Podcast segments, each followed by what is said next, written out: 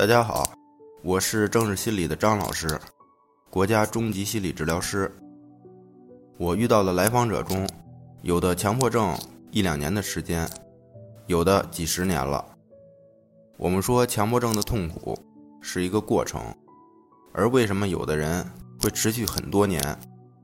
那么这些人是没有治疗吗？自暴自弃吗？不是的，我们强迫症的人性格是积极向上的。并不是森田里讲的那种意志薄弱的人。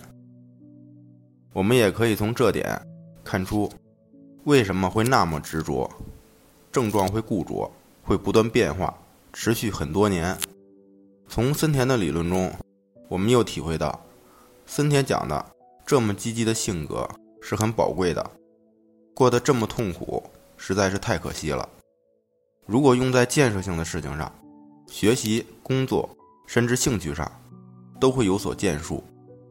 我遇到的十几年的来访者，他们做过大量的咨询治疗，用过各种流派的方法，包括自己的努力学习，有的人还考过了咨询师的证书。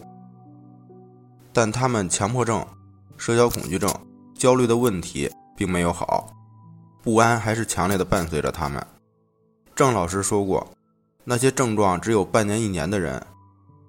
问题很容易就解决，所以说症状的康复需要的是恰当的理论，而不是繁杂的理论。但我们始终都要相信，我们会好起来的。